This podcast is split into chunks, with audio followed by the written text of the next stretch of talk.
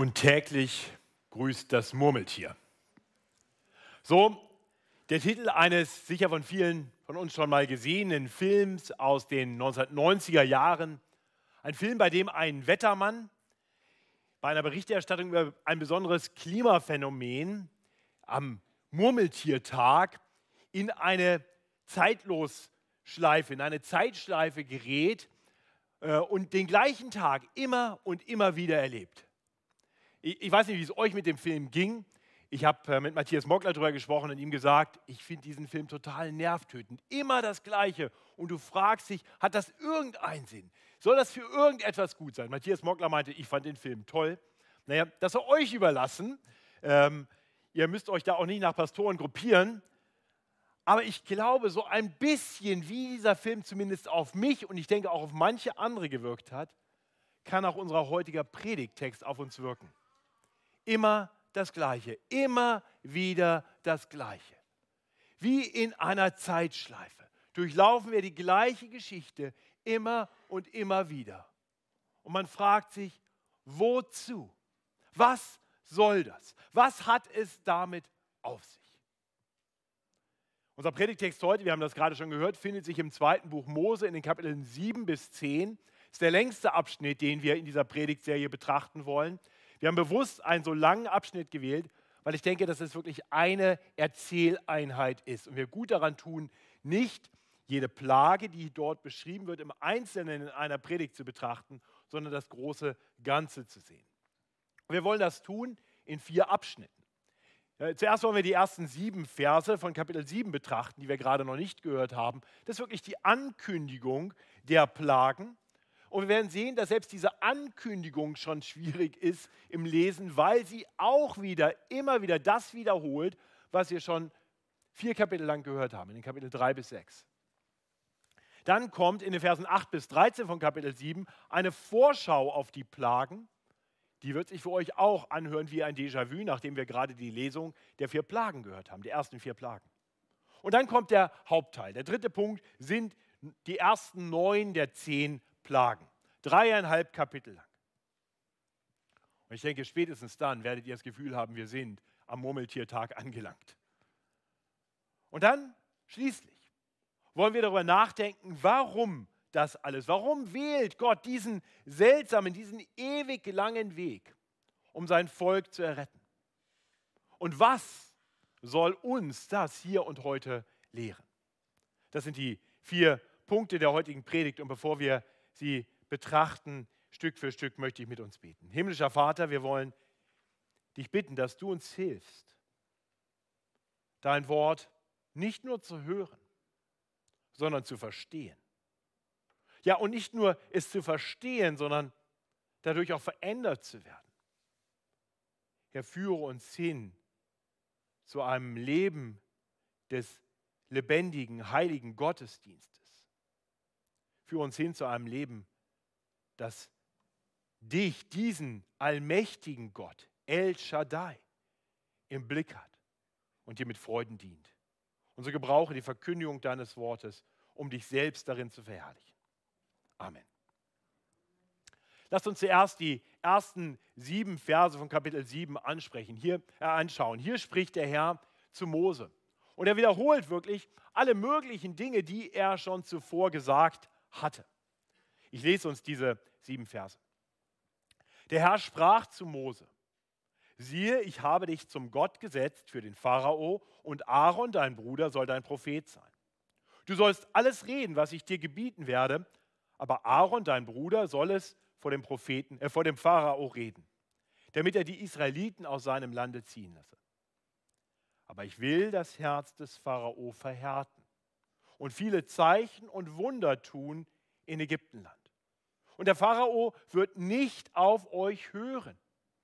Dann werde ich meine Hand auf Ägypten legen und durch große Gerichte meine Herrscher, mein Volk Israel aus Ägyptenland führen.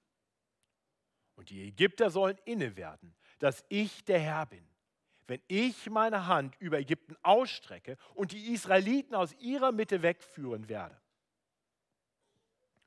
Mose und Aaron taten, wie ihnen der Herr geboten hatte. Und Mose war 80 Jahre und Aaron 83 Jahre alt, als sie mit dem Pharao redeten. Ja, wenn ihr in den letzten beiden Wochen bei den Predigten über Kapitel 3 und 4 und 5 und 6 ein bisschen hingehört habt, dann, dann merkt ihr, das, das ist hier nicht neu. Das haben wir alle schon gehört. Dass der Herr zu Mose spricht, dass er ihm sagt, du sollst quasi an meiner Stelle Gott gleich vor den Pharao treten. Ich werde dir deinen Bruder Aaron zur Seite stellen. Ich werde aber das Herz des Pharaos verhärten. Ich werde dann Zeichen und Wunder tun und letztendlich werde ich mein Volk Israel aus Ägypten ausziehen lassen. All das haben wir schon gehört. All das ist nur eine weitere Wiederholung. Es ist fast so, als wenn Gott Mose immer wieder das Gleiche sagen muss. Das Einzige, was hier anders ist, was erstaunlich ist, ist Vers 6. Ich weiß nicht, ob euch das aufgefallen ist. Da heißt es ganz kurz und knapp, Mose und Aaron taten, wie ihnen der Herr geboten hatte.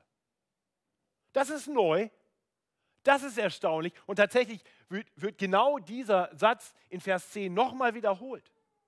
Endlich, endlich nach all den Ausreden, nach allem Zögern, sind Mose und Aaron bereit zu tun, was der Herr ihnen sagt.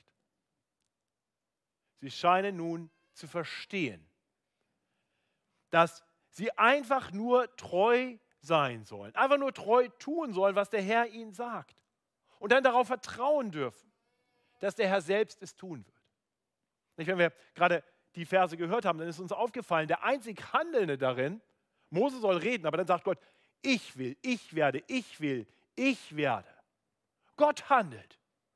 Moses Job ist einfach machen, Mund auf, Rede und dann sieh zu, was ich tun werde.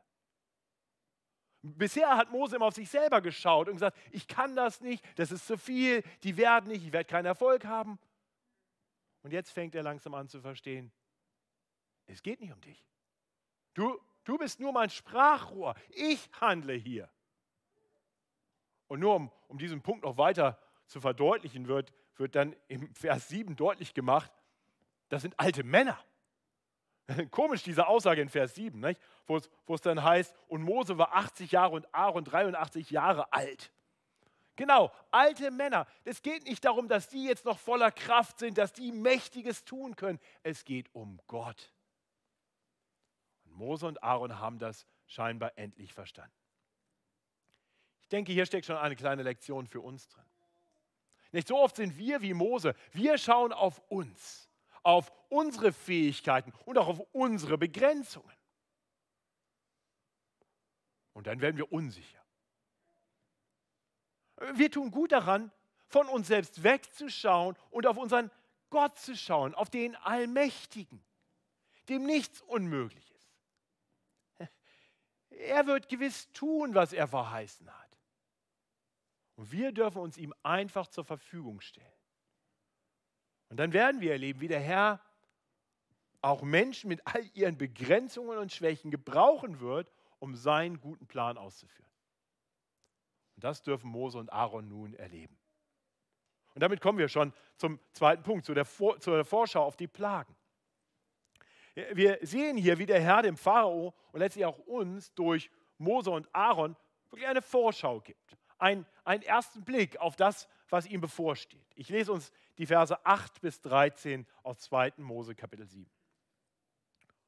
Und der Herr sprach zu Mose und Aaron, wenn der Pharao zu euch sagen wird, weist euch aus durch ein Wunder, so sollst du zu Aaron sagen, nimm deinen Stab und wirf ihn vor dem Pharao, dass er zur Schlange werde. Da gingen Mose und Aaron hinein zum Pharao und taten, wie ihnen der Herr geboten hatte.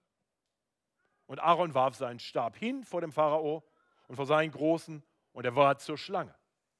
Da ließ der Pharao die Weisen und Zauberer rufen und die ägyptischen Zauberer taten ebenso mit ihren Künsten. Ein jeder warf seinen Stab hin, da wurden Schlangen daraus. Aber Aarons Stab verschlang ihre Stäbe. Aber das Herz des Pharao wurde verstockt und er hörte nicht auf sie, wie der Herr gesagt hat. Dieser Abschnitt beginnt genauso wie der Abschnitt davor.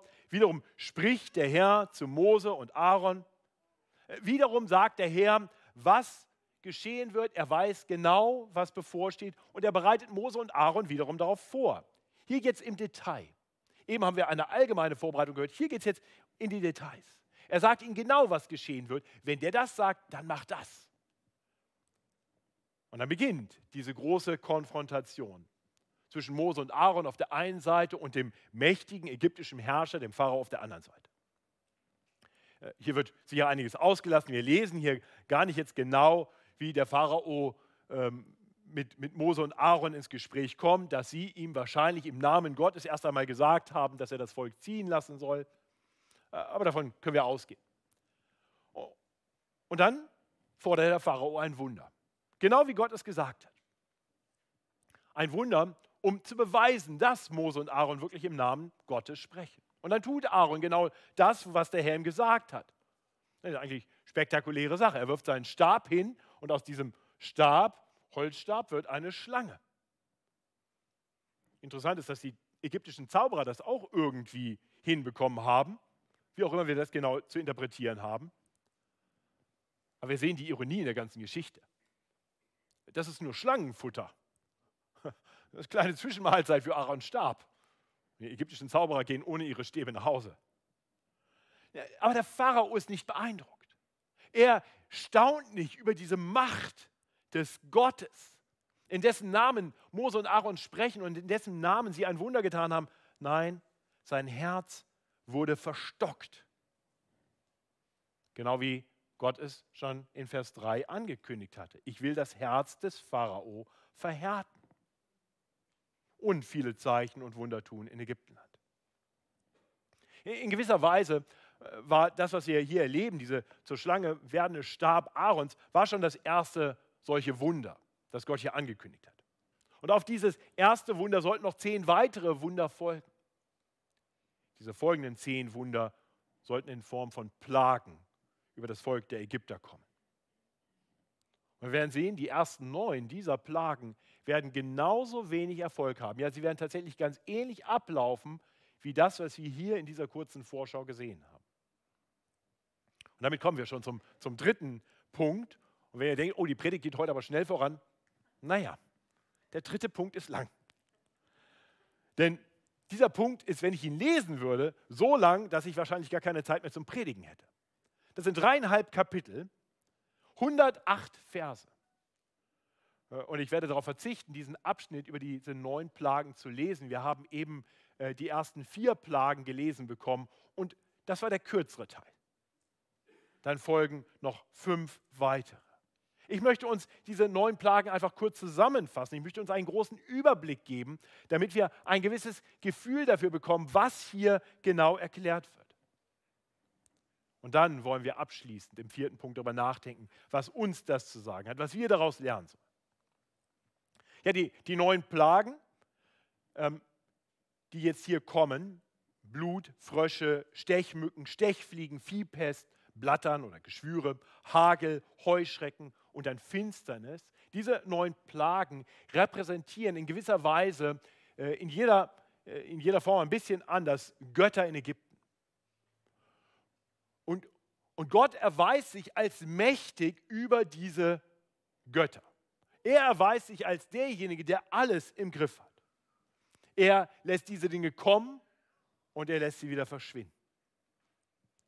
Äh, darauf werde ich nicht weiter eingehen. Wenn wir jede Plage individuell betrachten würden, dann könnte man mehr zu diesen Göttern sagen und, und was jetzt hier vielleicht noch ganz genau gezeigt wird. Aber ich glaube, das ist nicht der wesentliche Punkt. Der wesentliche Punkt ist eigentlich mehr darin, dass wir sehen werden, wie ähnlich diese Plagen sind. Alle neun Berichte sind ganz ähnlich aufgebaut. Sie beginnen jeweils mit der Formulierung, und der Herr sprach zu Mose, beziehungsweise da sprach der Herr zu Mose. Und jeder Bericht endet jeweils damit, dass das Herz des Pharaos verstockt oder verhärtet wird, sodass er nicht auf Mose hört und letztendlich nicht auf Gott hört und Israel nicht gehen lässt. Und fast immer heißt es dann, so wie der Herr gesagt hatte. Äh, wir lesen von dieser Verhärtung des Herzens ähm, schon bei der ersten Plage in Kapitel 7, Vers 22. Da heißt es, so wurde das Herz des Pharao verstockt und er hörte nicht auf Mose und Aaron, wie der Herr gesagt hat. Nach der zweiten Plage in Kapitel 8, Vers 11 heißt es, als aber der Pharao merkte, dass er Luft gekriegt hatte, verhärtete er sein Herz und hörte nicht auf sie, wie der Herr gesagt hat. Wir sehen ja Unterschiede. Das Herz des Pharaos wurde verstockt, der Pharao verhärtete sein Herz. Ähm, bei der ersten, dritten, fünften und siebten Plage heißt es immer, das Herz des Pharao wurde verstockt. Bei der zweiten und vierten, dass der Pharao sein Herz verhärtete. Und ähm, dann heißt es wieder auch an anderen Stellen, dass das Herz des Pharao verhärtet wird, weil Gott das will. So war das in der Ankündigung, Kapitel 7, Vers 3. Und das sehen wir auch noch bei einigen anderen Formulierungen. Ich spreche das hier nur an, weil das immer mal wieder von Theologen gesagt wird, dass hier eine gewisse Ordnung zu sehen ist. Ja, da wird dann oft gesagt, ja, wir sehen ja, der Pharao hat zuerst sein Herz verhärtet und dann hat Gott es auch verstockt. Einfach mal eine Frage in den Raum. Wer hat das schon mal so gehört? Also erst hat der Pharao und dann hat Gott. Also immerhin ein paar von euch. Ähm, könnt ihr wieder vergessen, ist nämlich Blödsinn. Wenn wir genau hinschauen, der, der Text sagt das nicht. Tatsächlich geht es kunterbunt durcheinander. Es beginnt schon damit, schon im, im, Vorlauf, in den Kapiteln vorher, dass es heißt, der Herr will das tun. Äh, und dann heißt es, der Pharao tut es. Und dann heißt es am Ende wieder, der Herr wird es tun. Das geht kreuz und quer. Ganz offensichtlich handeln hier also sowohl Gott wie auch der Pharao. Das Herz des Pharaos ist in Gottes Hand, ganz eindeutig. Der Herr tut mit dem Herz des Pharaos etwas und zugleich ist der Pharao selbst verantwortlich für sein Herz. Wir Menschen wollen das immer gerne auseinandersortieren und hätten gerne eine gewisse Ordnung drin oder sagen, ja, das ist, weil das ist. Aber ich denke, wir tun gut daran, beide Wahrheiten einfach nebeneinander stehen zu lassen. Tatsächlich ist das etwas, was wir in der ganzen Bibel immer wieder sehen. Ähm, vielleicht am deutlichsten bei der Kreuzigung Jesu. Da handeln böse Menschen mit harten Herzen. Sie sind wirklich verantwortlich für das Böse, das Grausame, das Brutale, was sie tun in der Kreuzigung Jesu. Und zugleich lehrt uns die Bibel, dass sie das ausführen, was Gott in seinem Ratschluss und seiner Vorsehung lange zuvor beschlossen hatte. Sie handeln und Gott handelt. Beide sind verantwortlich. Und das lässt sich nicht gegeneinander ausspielen. Aber in allem dürfen wir wissen, dass Gott immer tun wird, was er sich vorgenommen hat. Er lässt sich nicht ins Handwerk fuschen. Er lässt sich seine Pläne nicht durcheinander bringen. Also das ist das Erste, was wir hier sehen. Immer wieder das Gleiche. Also der Herr spricht und der Pharao verhärtet sein Herz oder es wird verhärtet. Wir sehen weiterhin, dass die neun Plagen wirklich in, in drei Dreiergruppen äh, zu erkennen sind. Die ersten drei Plagen zeichnen sich damit aus, dass die Plagen jeweils kommen, wenn Aaron mit seinem Stab aktiv wird. Aarons Stab gegen Pharaos Zauberer. Das ist immer der Konflikt. Ja, wir, wir haben das gelesen gerade, äh, dass der Stab Aarons erhoben wurde und dann wird Wasser zu Blut. Und dann kommen die Zauberer und sie machen auch Wasser zu Blut. Bei der zweiten Plage haben wir auch gesehen, Aarons, durch Aarons Stab kommen die Frösche. Und dann kommen die Zauberer und machen auch Frösche. Das ist natürlich verrückt eigentlich. Ne? Ich weiß nicht, das klingt ja erstmal sehr beeindruckend, dass die Zauberer können das auch. Aber was sind das für Zauberer? Ich meine, ein guter Zauberer im Auftrag des ägyptischen Pharaos, der hätte dafür sorgen sollen, dass das Blut wieder zu Wasser wird und dass die Frösche verschwinden. Aber die konnten alles nur noch schlimmer machen. Tut fast ein bisschen weh, das mit anzuschauen. Wie, wie diese Männer in, in ihrer Verblendung noch mehr Unheil über das Volk bringen. Und bei der, bei der dritten Aktion, wo Aaron seinen Stab hebt, da können die Zauberer auch nichts mehr tun. Sie sind dem nicht mehr gewachsen. Sie kapitulieren und, und sagen zum Pharao im Angesicht der Stechmückenplage, das ist Gottes Finger. Also dreimal Aarons Stab gegen die Zauberer. In, in der zweiten Dreier-Serie, in den Plagen 4 bis 6, da sehen wir nun nicht mehr das Duell Aaron und sein Stab gegen die Zauberer. Jetzt sehen wir einfach, dass Mose spricht und Gott handelt. Immer Mose spricht, Gott handelt. Mose spricht, Gott handelt. Und dann bei den letzten drei Plagen, 7, 8 und 9, lesen wir davon, dass Mose seine Hand gen Himmel reckt und Gott dadurch Wunder wirkt. Mose reckt seine Hand gen Himmel und Gott wirkt Wunder. Mose reckt seine Hand gen Himmel und Gott wirkt Wunder. Wir, sehen auch in diesen, in diesen Dreierzyklen, dass sie alle gleich beginnen. Bei der ersten und bei der vierten und bei der siebten Plage, jeweils am Anfang des Zyklus, heißt es, dass der Herr, äh, dass, dass der Herr zu Mose spricht und sagt, morgen früh geh hin und tu. Bei der zweiten, fünften und achten Plage heißt es jeweils einfach, geh zum Pharao. Und bei der dritten, sechsten und neunten Plage wird niemand zum Pharao geschickt, sondern Gott sendet die Plagen ohne Vorankündigung, ohne Vorwarnung. Wir, wir sehen, da, sind, da sind Muster zu erkennen. Und, und wir kommen wieder, oh, das hatten wir doch schon mal. Oh, das hatten wir doch schon mal. Oh, das haben wir auch schon mal gehabt. Und wir haben eben nur die ersten vier Plagen gehört. Ich, kann euch versprechen, wenn ihr den ganzen Abschnitt heute Nachmittag mal lest, ihr werdet fast verrückt werden. Und täglich grüßt das Murmeltier. Mehrmals denkt man, endlich hat es kapiert, endlich kommen wir hier an ein Ende. Mehrfach sagt der Pharao, dass er jetzt nachgibt und Israel ziehen lässt. Wir haben das am Ende der zweiten Plage gehört, wie er sagt, okay, dann geht halt. Da heißt es, da ließ der Pharao Mose und Aaron rufen und sprach, bittet den Herrn für mich, dass er die Frösche von mir und von meinem Volk nehme. So will ich das Volk ziehen lassen, dass es dem Herrn opfere. Und dann betet Mose und die Froschplage hört auf und der Pharao verhärtet sein Herz und lässt sie doch nicht ziehen. Das gleiche haben wir dann nochmal gehört nach der vierten Plage. Und wenn wir weiterlesen, erleben wir das nochmal nach der siebten Plage und nach der achten Plage und nach der neunten Plage. Ich höre schon auf mit meiner Zusammenfassung. Ich glaube, es ist wirklich zum Verrücktwerden. Es ist zum Verrücktwerden. Es geht einfach nicht voran. Immer wieder Wiederholung, Wiederholung, Wiederholung. Immer das Gleiche. Der Herr spricht zu Mose. Dieser geht zum Pharao. Er fordert ihn auf, sein Volk ziehen zu lassen. Der tut es aber nicht. Dann kommen die Plagen. Aber sie bewirken nichts, weil der Pharao sein Herz verstockt und Israel nicht ziehen lässt, wie der Herr es gesagt hat. Und ich meine, wir wissen, wie viele Plagen es gibt. Mose wusste das nicht. Überleg mal, wie es dir gegangen wäre nach der dritten, nach der fünften, nach der achten, nach der neunten Plage. Und du fragst dich, was soll das? Warum all das? Was hat Gott damit vor? Kann er nicht endlich mal eingreifen? Kann er nicht einfach den Pharao tot umfallen lassen? Kann er nicht einfach die Ägypter dazu bringen, dass sie die Schnauze voll haben und sagen, geht einfach? Warum macht Gott hier nicht kurzen Prozess? Ich meine, bei der Flut hat er kurzen Prozess gemacht. Bei Sodom und Gomorra hat er kurzen Prozess gemacht. Warum nicht hier? Ja, schlag doch die Ägypter mit Blindheit, führ die Israeliten raus und dann Pech und Schwefel.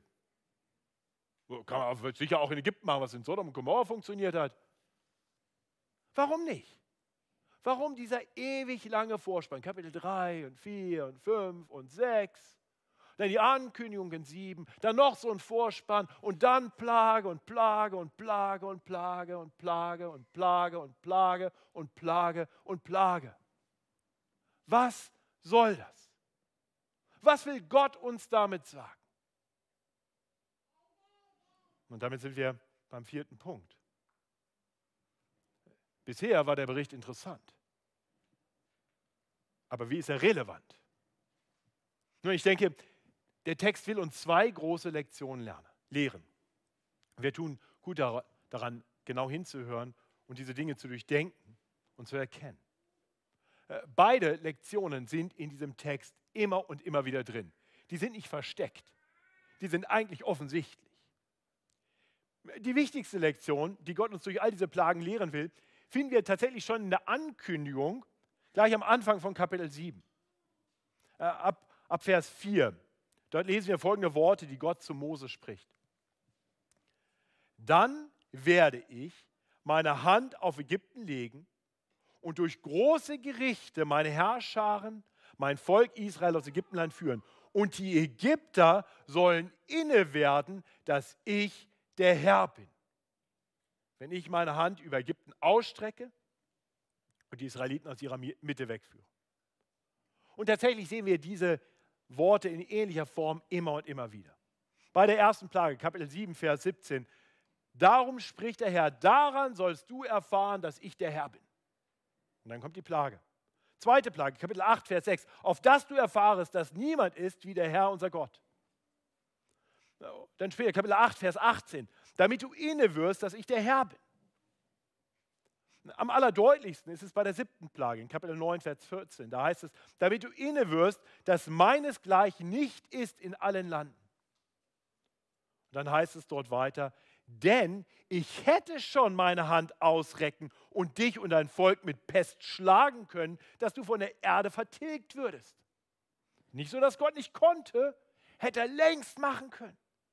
Aber dazu habe ich dich erhalten, dass meine Kraft an dir erscheine und mein Name verkündigt werde in allen Landen. Ihr Lieben, deshalb haben wir auch heute noch diesen Bericht von den Plagen in Ägypten. Damit auch heute noch allen Landen verkündigt werde, dass dieser große und mächtige Gott der Herr ist. Dass Menschen inne werden und erkennen, dass, wie es hier heißt, dass niemand ist wie der Herr, unser Gott. Alle anderen angeblichen Götter, alle Mächtigen dieser Welt können gegen ihn nichts ausrichten. Möchte ich fragen, kennst du diesen einen wahren und allmächtigen Gott? Ist dieser Gott dein Herr? Immer wieder sagen Menschen, also damit ich an diesen Gott glauben kann, muss er Wunder tun. Da muss er es mir beweisen.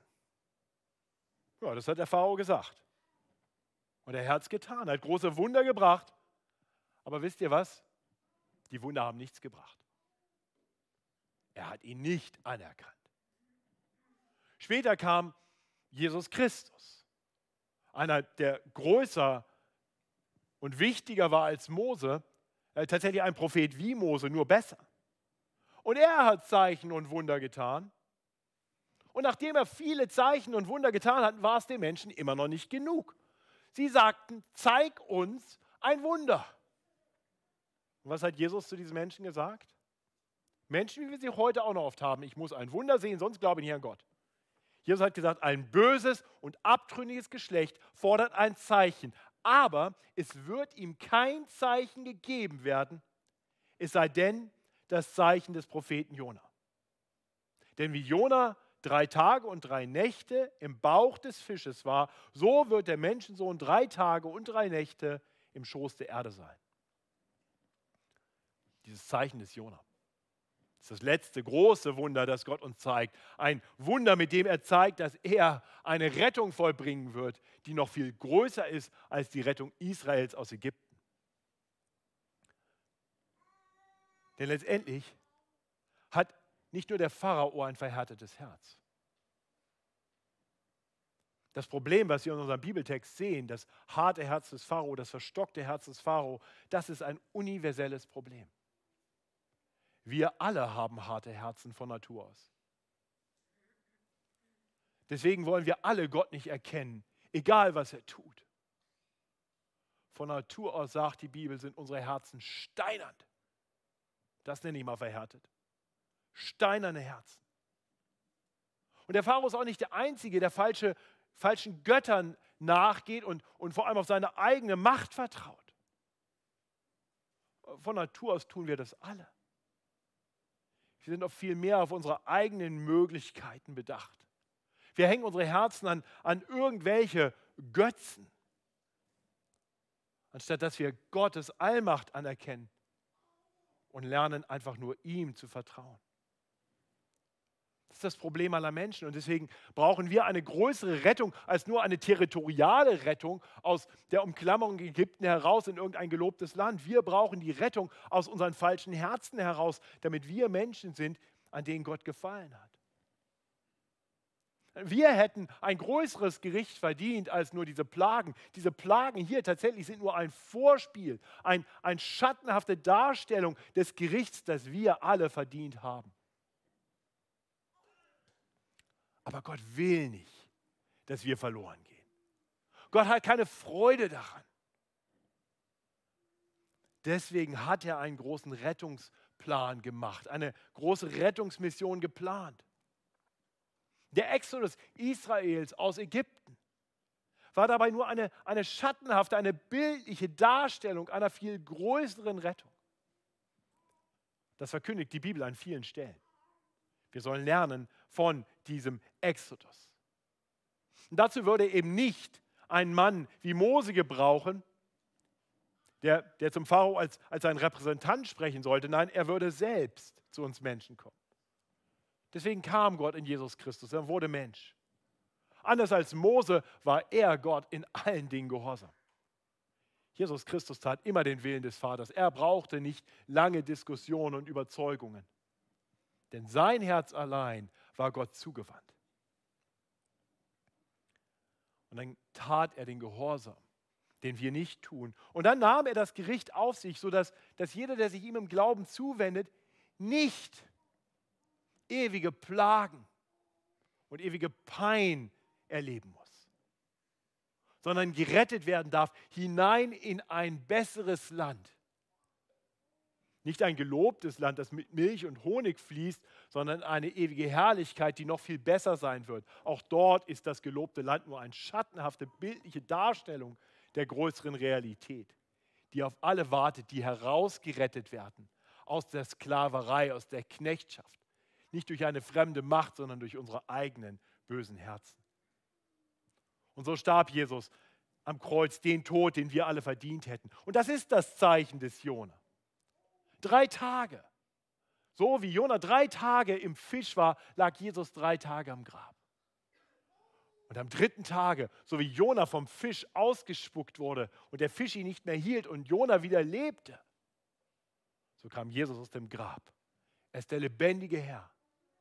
Viele Menschen durften dieses letzte große Wunder sehen, bevor er dann aufgefahren ist in den Himmel. Von dort wird er kommen zum Gericht. Und so ist die Frage für uns nicht, zeig uns noch ein Wunder, dann glaube ich. Die Frage ist, glaubst du dem Wunder, was er uns gezeigt hat? Vertraust du auf das große Wunder, das der Herr getan hat? Die Wunder in Ägypten, ja, die uns hier gezeigt werden, seine Allmacht, seine Retterkraft und das Wunder, dass er, der allmächtige, vollkommen gute Gott, Mensch wird zu uns sündigen, rebellischen Menschen kommt und bereit ist, sich von uns Menschen ans Kreuz schlagen zu lassen, um dort am Kreuz die Strafe auf sich zu nehmen, die wir verdient gehabt hätten. Vertraust du diesem Wunder? Das ist wirklich die große Frage. Denn nur wenn wir diesen einen wahren Gott als unseren Retter ergreifen, werden wir gerettet. All das, was wir heute betrachtet haben, all diese Plagen sind uns gegeben, damit wir erkennen, dass niemand ist wie der Herr, unser Gott. Das ist das erste große Echo, was wir in unserem Predigtext finden. Damit wir erkennen, damit wir inne werden, dass der Herr allein Gott ist. Und mögest du diesen mächtigen Gott erkennen, ihn ergreifen und ihn dann allen Landen verkünden Die zweite große Lehre, warum der Herr diesen Weg geht, um sein Volk zu retten, finden wir immer wieder bei den Aufforderungen, die Mose dem Pharao gibt, wenn er sagt, er soll das Volk ziehen lassen. Denn dahinter steckt ein Ziel. Wir sollen es immer und immer wieder hören. Warum soll der Pharao das Volk ziehen lassen? Warum will Gott sein Volk retten? Über zehnmal taucht diese Aussage auf. In den Ankündigungen, in der Vorschau und dann in den Plagen. Lass mein Volk ziehen, dass es mir diene. Mehrfach wird auch noch erklärt, dass Gott sein Volk retten wird, damit sie ihn anbeten. Das ist wirklich der Grund für die Rettung. Das ist der große Wandel, den Gott vollbringen will in uns Menschen. Durch die, Sünde, durch die Sünde sind unsere Herzen nicht nur hart unsere Herzen wenden sich auch anderen Dingen zu. Wir, wir streben nach den falschen Dingen. Wir vertrauen auf die falschen Dinge. Und all das kann uns nicht wirklich erfüllen, nicht wirklich froh machen. Der letztendliche Grund, warum Gott uns rettet, ist, damit wir ihn anbeten, ihm dienen. Äh, tatsächlich lesen wir das nicht nur hier bei den Plagen, wir lesen das auch im Neuen Testament, wenn erklärt wird, wozu Gott rettet. Im Epheser 1 lesen wir dreimal, dass Gott uns gerettet hat, damit wir etwas sein zum Lobpreis seiner Herrlichkeit. Damit wir etwas sein zum Lob seiner herrlichen Gnade. In Römer 12, Vers 1 beschreibt Paulus, nachdem er ausführlich das Evangelium erklärt hat, dass wir nun in Anbetracht seiner Barmherzigkeit uns hingeben sollen. Als heilige, lebendige, Gott wohlgefällige Opfer Dabei muss uns klar sein, dass all das nicht eine große Last ist. Jetzt sind wir von, von einem Dienst an irgendwelchen Götzen gerettet hin zum Dienst an irgendeinem anderen Gott. Nein, unsere Herzen werden befreit von dem, von dem Nachjagen nach Dingen, die nicht erfüllen können, die nicht wirklich gut sind, die uns immer wieder leer zurücklassen. Du kannst mit deinem ganzen Leben Dinge nachjagen. Den Partys oder den Beziehungen äh, dem Alkohol oder den Drogen oder was auch immer. Und für einen Moment mag das funktionieren. Es gibt dir einen Kick und du denkst, boah, ist das cool. Und es lässt dich leer zurück. Dieses Monster wird nie satt. Es braucht immer mehr und es macht dich kaputt. Das war das Problem am Pharao. Sein hartes Herz führte ihn ins Verderben. Und das ist bis heute so. Und in seiner großen Gnade hat Gott uns gerettet, damit wir ihm dienen. Denn der Dienst an Gott, das Leben für Gott ist der Weg des Segens. Da ist wahrhafte Erfüllung, da ist wahrhafte Freude, da ist ein wirklicher Sinn und ein großartiges Ziel. Die Frage für uns ist, haben wir erkannt, was uns unser Text immer und immer wieder verkündet? Lieber Christ, der Herr hat dich gerettet, damit du ihm dienst und darin deine Freude und deine Erfüllung findest.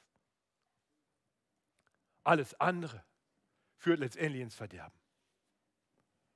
Und so ist es mein Gebet, dass dieser Text mit diesen immer wiederkehrenden Berichten, mit diesen ewigen Schleifen dazu führt, dass wir dieses Echo in unserem Ohr haben. Ich will sie retten, damit sie mir dienen. Ich will sie retten, damit sie mich anbeten. Denn niemand ist wie unser Gott, wie unser Herr. Mögen wir so in Staunen geraten, sodass wir ihn, den Herrn, unseren Gott, lieben von ganzem Herzen, von ganzer Seele, mit, von ganzem Gemüt und mit allen unseren Kräften. Denn ihm gebührt alle Ehre von Ewigkeit zu Ewigkeit. Amen.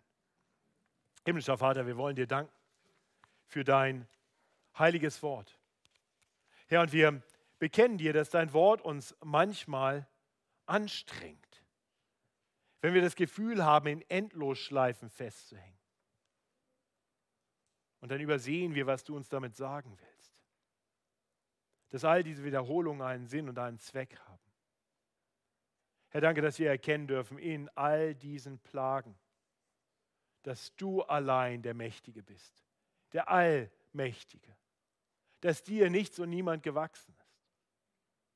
Und dass wir erkennen, dass du ein Rettergott bist, ein guter und gnädiger Gott, der sich erbarmt und sich ein Volk rettet, sodass wir unsere Erfüllung, unsere Freude finden dürfen in dem Leben, für das wir ursprünglich geschaffen wurden. Ein Leben zu deiner Ehre. Amen.